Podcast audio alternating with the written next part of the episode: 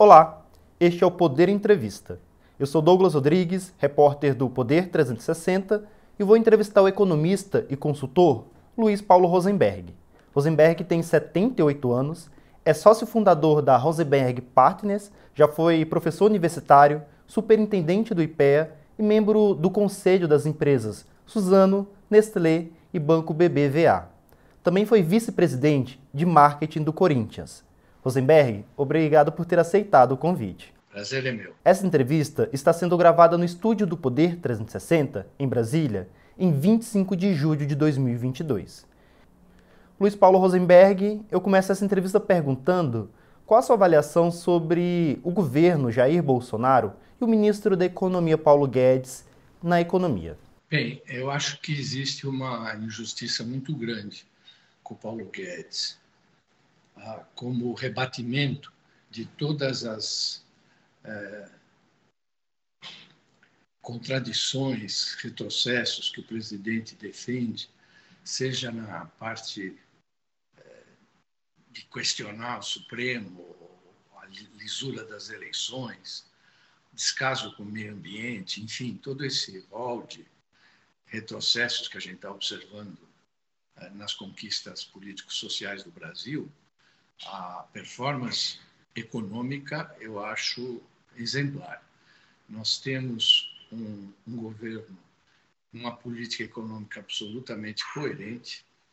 Você lembra lá para 2020, a previsão de é, dívida sobre PIB era de 100% ou mais, teve a pandemia uh, e o nosso Guedes conseguiu baixar essas previsões, hoje está em 78%. Então, um resultado fiscal exemplar, e ele toma a porrada de tudo quanto é lado, como se o Brasil tivesse as vésperas do descalabro. É, é, outra vez, é, a, a irritação pelo comportamento do presidente, ofuscando as conquistas desse governo, que são inúmeras, desde a manutenção da legislação moderna trabalhista, até as privatizações que se expandiram, a entrada do saneamento básico como uma forma é, de transferência para o setor privado, de uma das maiores deficiências que nós temos com as classes baixas. Enfim, é, é, é uma execução louvável. Eu abro um pequeno parênteses contra a política monetária, eu acho que foi excessiva, os fatos vão demonstrar isso, mas pelo menos é um erro na direção certa é, de combater uma inflação que assola o mundo inteiro. Então, no geral, minha avaliação do presidente é péssima, do ministro é excepcional. O, o presidente Jair Bolsonaro, é, às vezes, ele reclama quando as pessoas elogiam os ministros dele, do governo dele, e o criticam. E ele diz que os ministros só estão no governo porque ele o permite. Como que o senhor avalia essa idiosincrasia? É, ele tem toda a razão. Eu senti isso quando era vice-presidente do Corinthians. Se não fosse o presidente Andrés me dar o espaço, eu não teria feito nada. E quando eu estava no governo, meu fim Neto também só conseguiu o que queria é, por aquiescência do presidente João Figueiredo. Então, essa é uma, é uma verdade. Ah, por que, que ele dá tanta liberdade para o Paulo Guedes fazer a coisa certa, ainda que impopular? Imagina, é tido como o governo mais de direita que a gente já teve, o governo Bolsonaro. E é a primeira vez que a gente vê alguém tratar com seriedade a necessidade de se tributar dividendos, que é uma bandeira que a esquerda no poder por quase 12 anos não foi capaz nem de levantar, quanto mais de implementar. Então, existe esse, esse paradoxo e fico muito contente que, pelo menos na área econômica, o presidente Bolsonaro respeitou a lógica. O senhor acha que a população vai recompensar o governo com essas medidas que ele vem fazendo? Você acha que a população avalia, vai, ou não consegue avaliar o governo com as medidas que ele vem tomando? Acho muito difícil. Pelo seguinte, o Banco Central pisou no breque de uma forma violenta. Veja você, a, a inflação europeia e mesmo americana são maiores do que a nossa.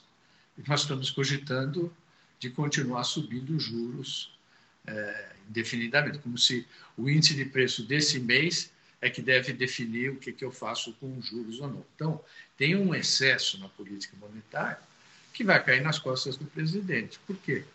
Porque o efeito sobre o PIB é, de uma elevação bruta da taxa de juros tem um retardo aí de é, 12 a 18 meses. Ou seja, o auge do efeito recessivo da política monetária, a gente vai estar começando a sentir daqui para frente. Então, em pleno cenário eleitoral, nós vamos ver o desemprego crescer. Essas estimativas de 2,5% é, ou mais até de crescimento para esse ano são olhando o retrovisor. É, a gente ainda viveu um primeiro semestre é, aceitável, porque ainda não havia se consumado todo o efeito da política de juros. Daqui para frente é ladeira abaixo. Então, apesar do pacote é, de benefícios é, está vigindo, está em pleno vigor nessa época, ele vai ser insuficiente para compensar o clima de é, desalento que essa volta do desemprego vai trazer. É, nesse pacote, o governo deve pagar no dia 9 de agosto R$ mil reais para milhares de caminhoneiros e 600 reais para milhões de famílias a partir daquela data. E também taxistas também devem receber até R$ reais no próximo mês. Você acha que isso não vai ser suficiente para poder melhorar uma sensação melhor da economia? tudo que você faz é, pela classe baixa e nós, economistas liberais, temos muito mais simpatia por medidas em que você entrega o dinheiro, o poder aquisitivo, para o consumidor e ele que decida o que fazer. Então, nesse sentido, o pacote é, é muito bem é, orientado. Claro que ele tem o conteúdo eleitoral, mas está é, dentro dos cânones do que a gente considera uma forma é, dizer, imediatista, urgente de atender a uma circunstância muito adversa para a classe baixa. É, é, num PIB de 70% de consumo, 80%, com 4 trilhões de.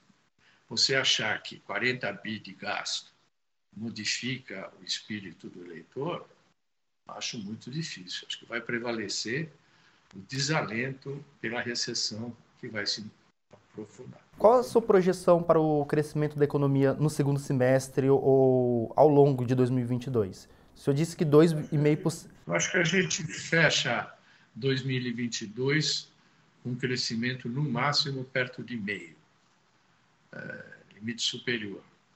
Acho que nós vamos ter um primeiro semestre muito ruim em 23, mas no segundo a gente já retoma o crescimento, porque é questão de tempo para que a diretoria do Banco Central perceba que houve um, a gente chama de overshoot, né? ultrapassou o nível necessário e vai poder começar a baixar a taxa de overnight. Acho que essas projeções de mais de 12% de overnight por vários anos é, é coisa de menino ainda com o gosto do leite da mãe na boca e que não sabe a, rapidez com que a inflação cede quando você começa o processo recessivo.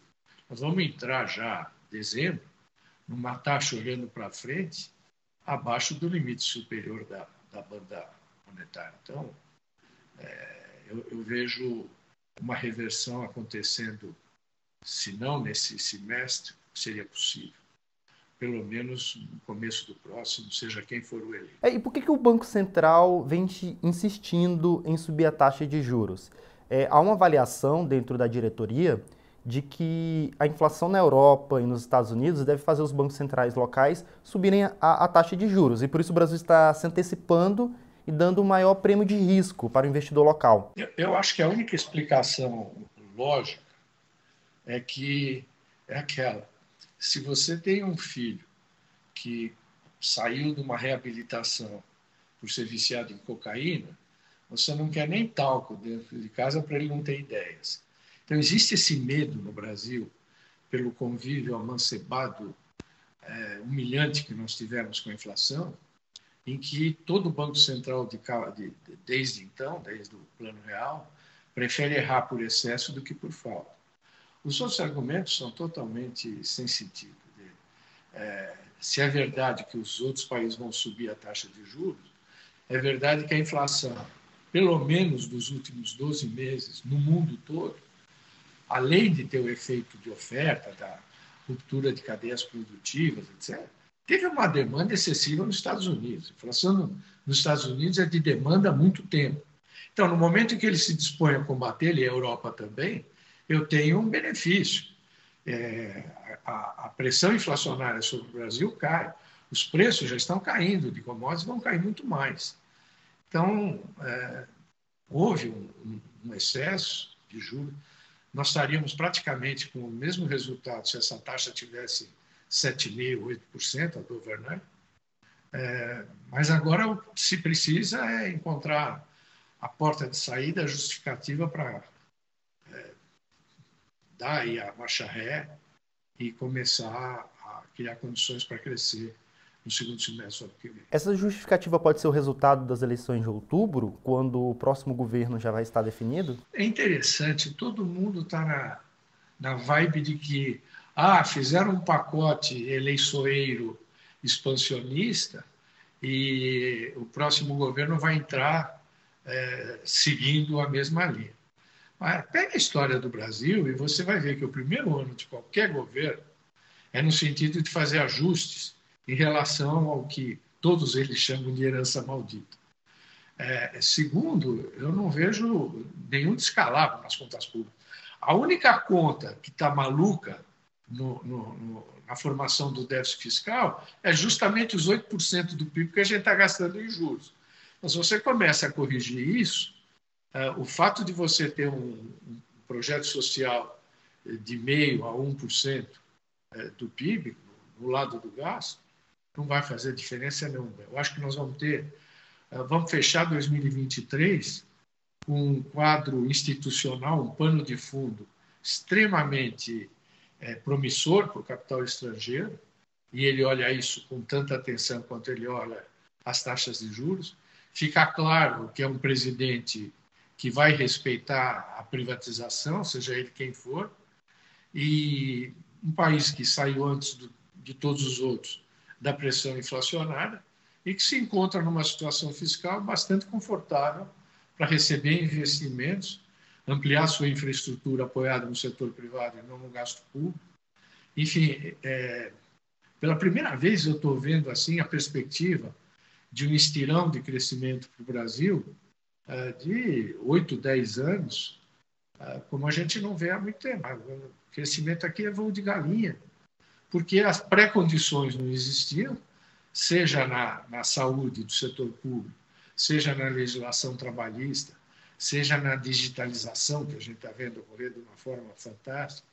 Enfim, é, ao mesmo tempo em que eu vejo uma recessão mais profunda do que os demais analistas nesses próximos 12 meses, eu estou bastante animado com a perspectiva de médio e longo prazo. Seja qual, qual for o próximo governo, ele terá que fazer ajustes ou até mudar o teto de gastos. É, o senhor avalia que essa regra fiscal ainda deve existir no próximo governo? Eu, eu sou um cínico em relação a teto fiscal desde que se fez esse projeto. O teto fiscal é você começar a construção de uma casa pelo teto.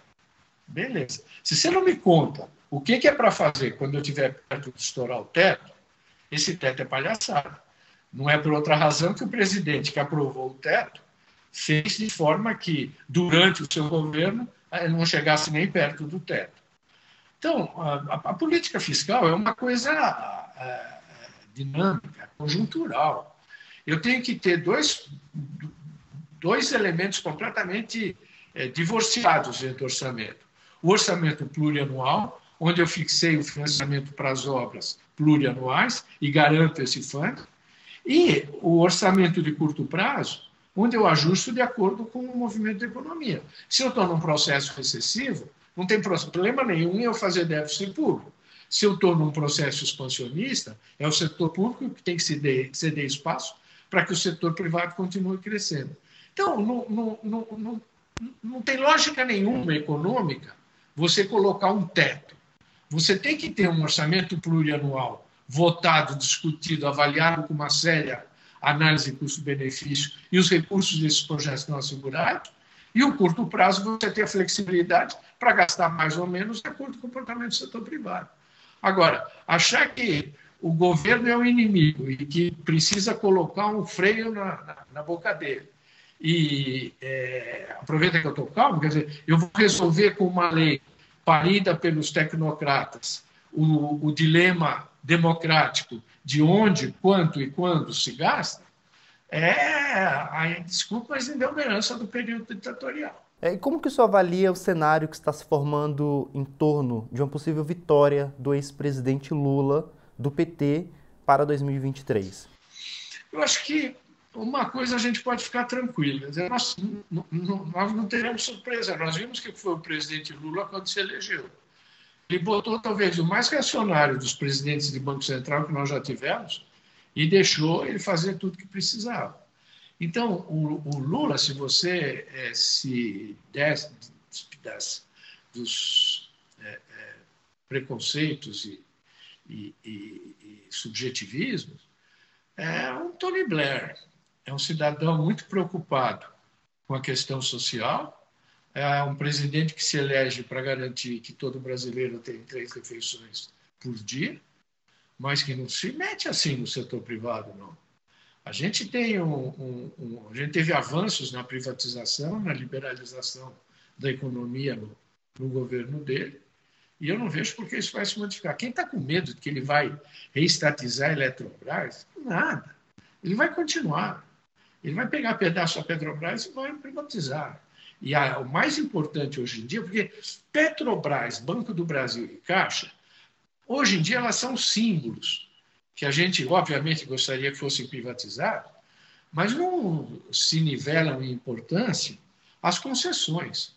O que nós temos é que selvagens é na concessão da infraestrutura. Por quê? Porque nós precisamos dela e porque o setor privado está ávido por entrar. Quer dizer, num país que ganhou a relevância econômica internacional que nós ganhamos por causa do nosso setor primário, ele eh, precisa ter uma eh, infraestrutura contemporânea para poder exercer e concretizar todos os benefícios dessa vantagem comparativa. Então, se a soja é atrativa, todo investimento em infraestrutura que vai servir a soja se beneficia via sua própria taxa de retorno. Portanto, o processo de privatização atraindo capital estrangeiro e capitais nacionais é algo que vai dar dinamismo à economia brasileira e vai dar ganhos de produtividade como poucas outras tiveram.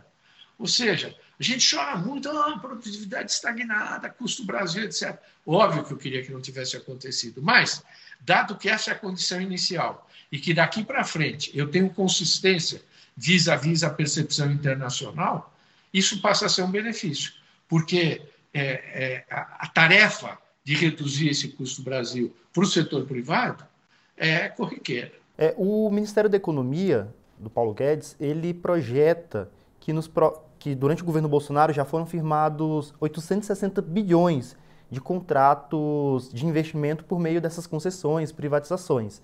E há um, uma fábrica de projetos sendo gestada no Ministério da Infraestrutura, no Ministério do Desenvolvimento Regional e no BNDES, para mais projetos e para esse número até dobrar nos próximos 10 anos. É, ou seja, na sua avaliação, independente do próximo governo, o país está numa rota de crescimento com investimento em infraestrutura? Sem dúvida. E tem riquezas que a gente nem cogita ainda.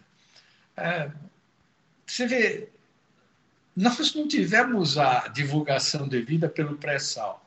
Hoje em dia, o Brasil é um dos maiores produtores do mundo de petróleo a um custo competitivo.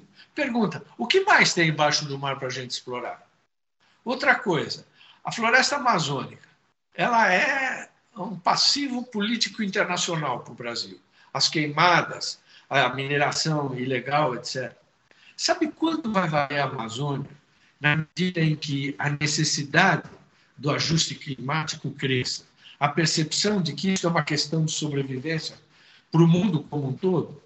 na linha de crédito de carbono, talvez o projeto mais rentável que o Brasil tenha daqui para frente seja vender a preservação da Amazônia. Então, para mim, essas estimativas do que, que é o investimento é, estrangeiro, setor privado, de uma forma geral, para os próximos anos, são todas subestimadas.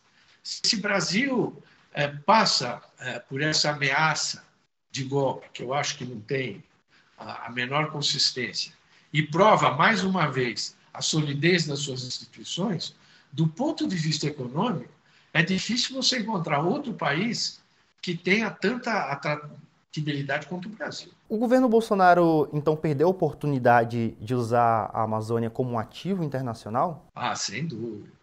Sem dúvida. É, é, essa é uma intersecção interessante é, que você está lembrando aquilo que a gente falou no começo. Enquanto ele xinga a mulher do presidente francês de feia, é triste, mas não afeta a economia.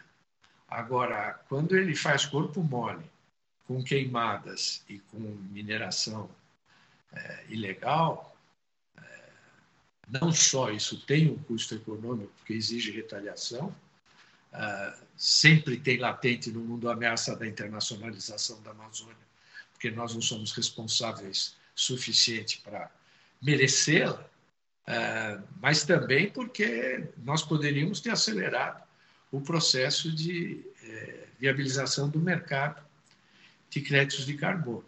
Mas tudo acontece a seu tempo. Eu acho que é, ainda esse mercado está em formação e nós vamos estar na ponta quando ele pegar atração. É, eu percebo que o senhor está um pouco, apesar de elogiar bastante a equipe do governo Bolsonaro, está um pouco pessimista com o futuro do governo Bolsonaro. O senhor avalia que o Lula deve ser eleito já nas, nestas eleições? Olha, se tem uma coisa que a gente aprendeu é que enquanto não computa as urnas, você não sabe quem é o presidente, não. Mas há de se reconhecer que a consistência da diferença entre o Lula e o presidente eh, torna mais eh, desafiante saber se vai ter primeiro turno ou não, segundo turno ou não, do que realmente quem vai ser o, o eleito. Agora, quando você tem a economia nadando de braçada, há muitas hipóteses de condução da política econômica pelo próximo presidente. Uh, nesse caso, não. Se você olhar a fundo, os programas de governo vão ser muito semelhantes.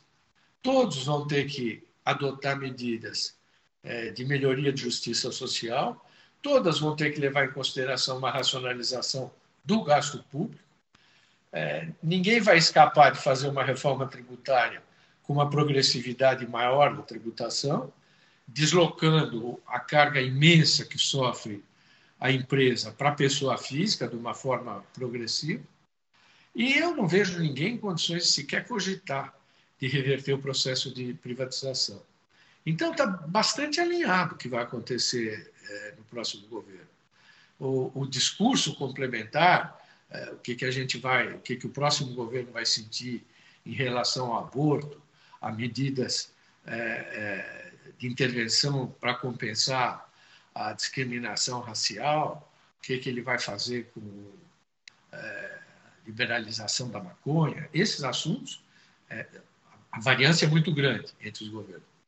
Mas o, o, o tripé da política econômica não tem muito o que discutir, não. É fazer, fazer bem, colocar um ministro com credibilidade, é, sustentar a independência do Banco Central e bola para frente, porque metade da lição de casa quem fez foi Deus, provendo o Brasil, primeiro com essa disponibilidade de recursos naturais, é, e depois um povo com jogo de cintura que nos faz querido pelo mundo todo, até esse pequeno interregno dos últimos anos.